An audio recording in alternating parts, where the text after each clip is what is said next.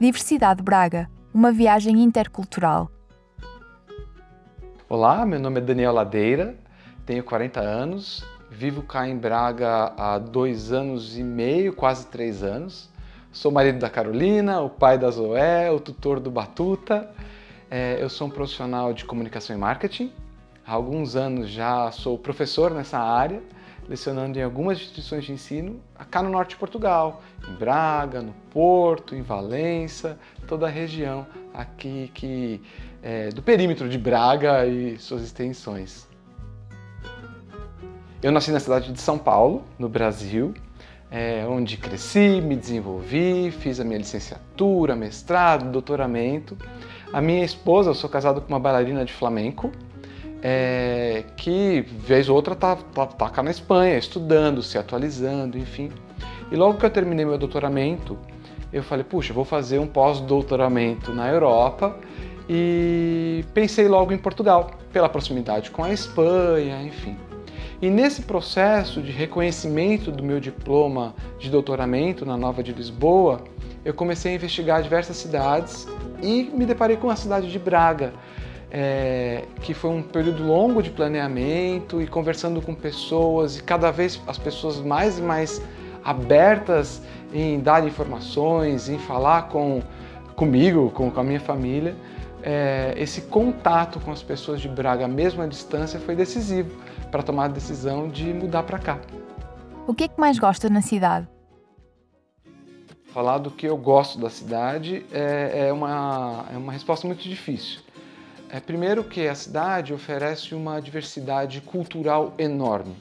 Então, por exemplo, a minha filha estuda numa escola pública cá em Braga, é, junto com portugueses, obviamente, mas com brasileiros, com ucranianos, com indianos, com múltiplas culturas, o que eu acho isso muito rico e que nossa família sempre valorizou, essa, esse contato com pessoas diversas e, enfim, isso a gente acha muito interessante. Além disso, a parte cultural mesmo, os eventos culturais, uma cidade que respira arte, respira cultura. É difícil acompanhar o ritmo da programação cultural da cidade de Braga.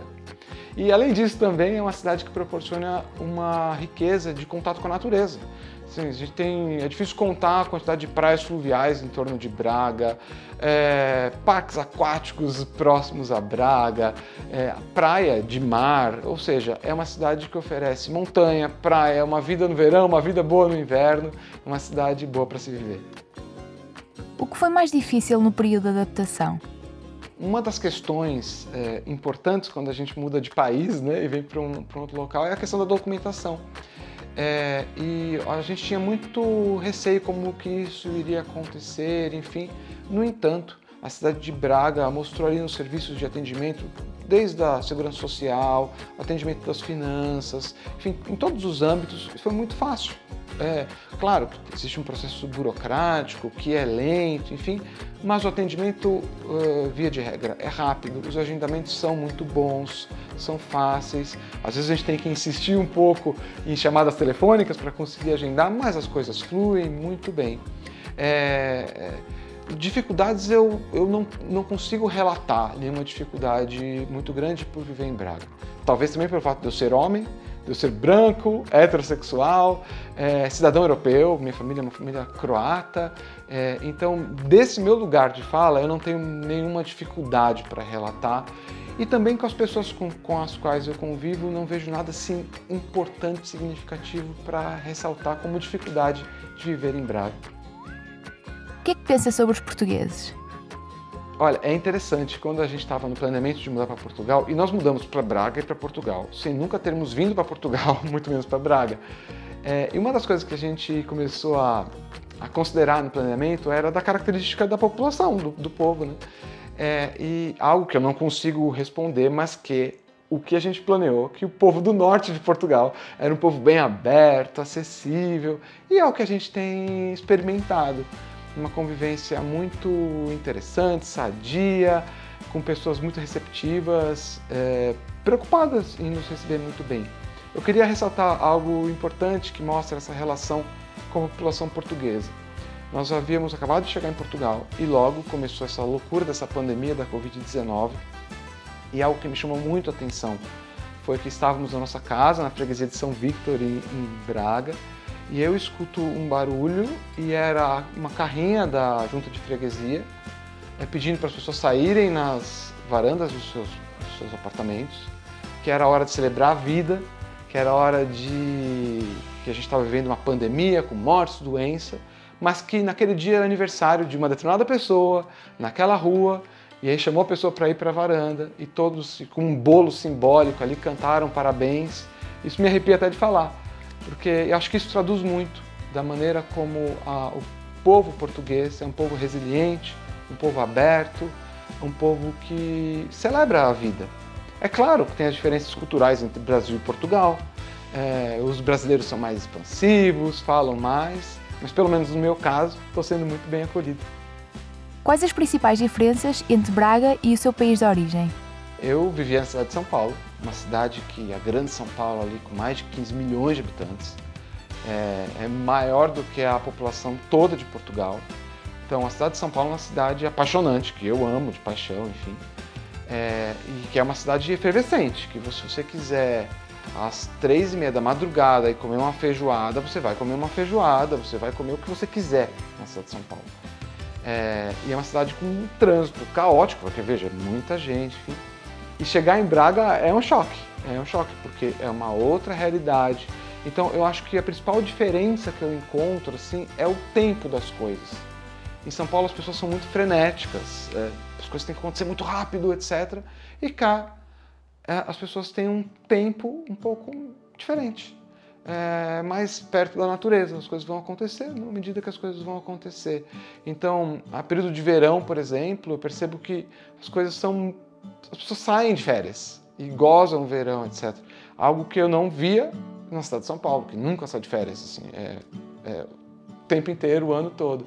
Então, a principal diferença é o tempo das pessoas, a relação das pessoas com a vida. Como é a experiência de viver em Braga?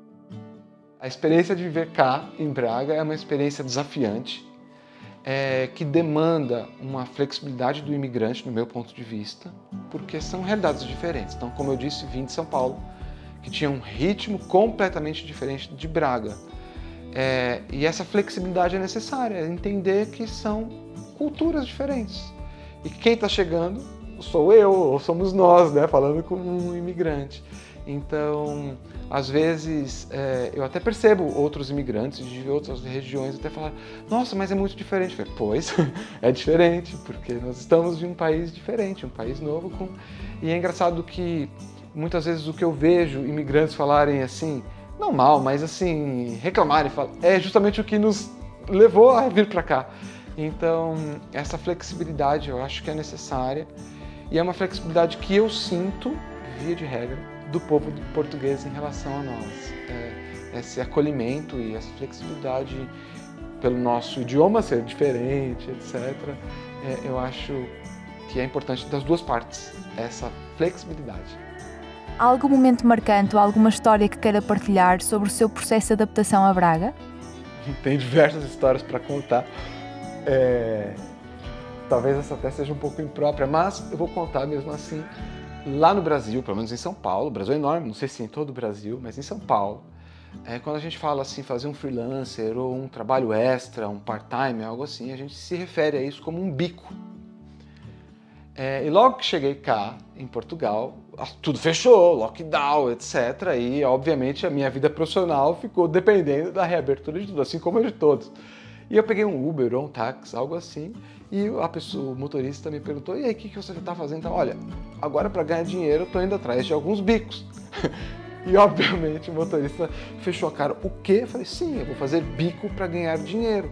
E ele: fazer o quê? Bico para ganhar dinheiro. E ele não falou mais comigo, eu não entendi nada. E semanas depois eu falei: Meu Deus, eu não percebo nada do idioma português de Portugal. E obviamente eu nunca mais disse bico nesse contexto. Pensa voltar para o seu país de origem? Olha, o que nos fez mudar, a energia que nos fez mudar para Portugal não foi uma fuga do Brasil, muito pelo contrário, nem de São Paulo, é um país que a gente ama, é uma cidade que a gente ama, mas é um espírito mais aventureiro, de buscar algo novo, de viver uma experiência.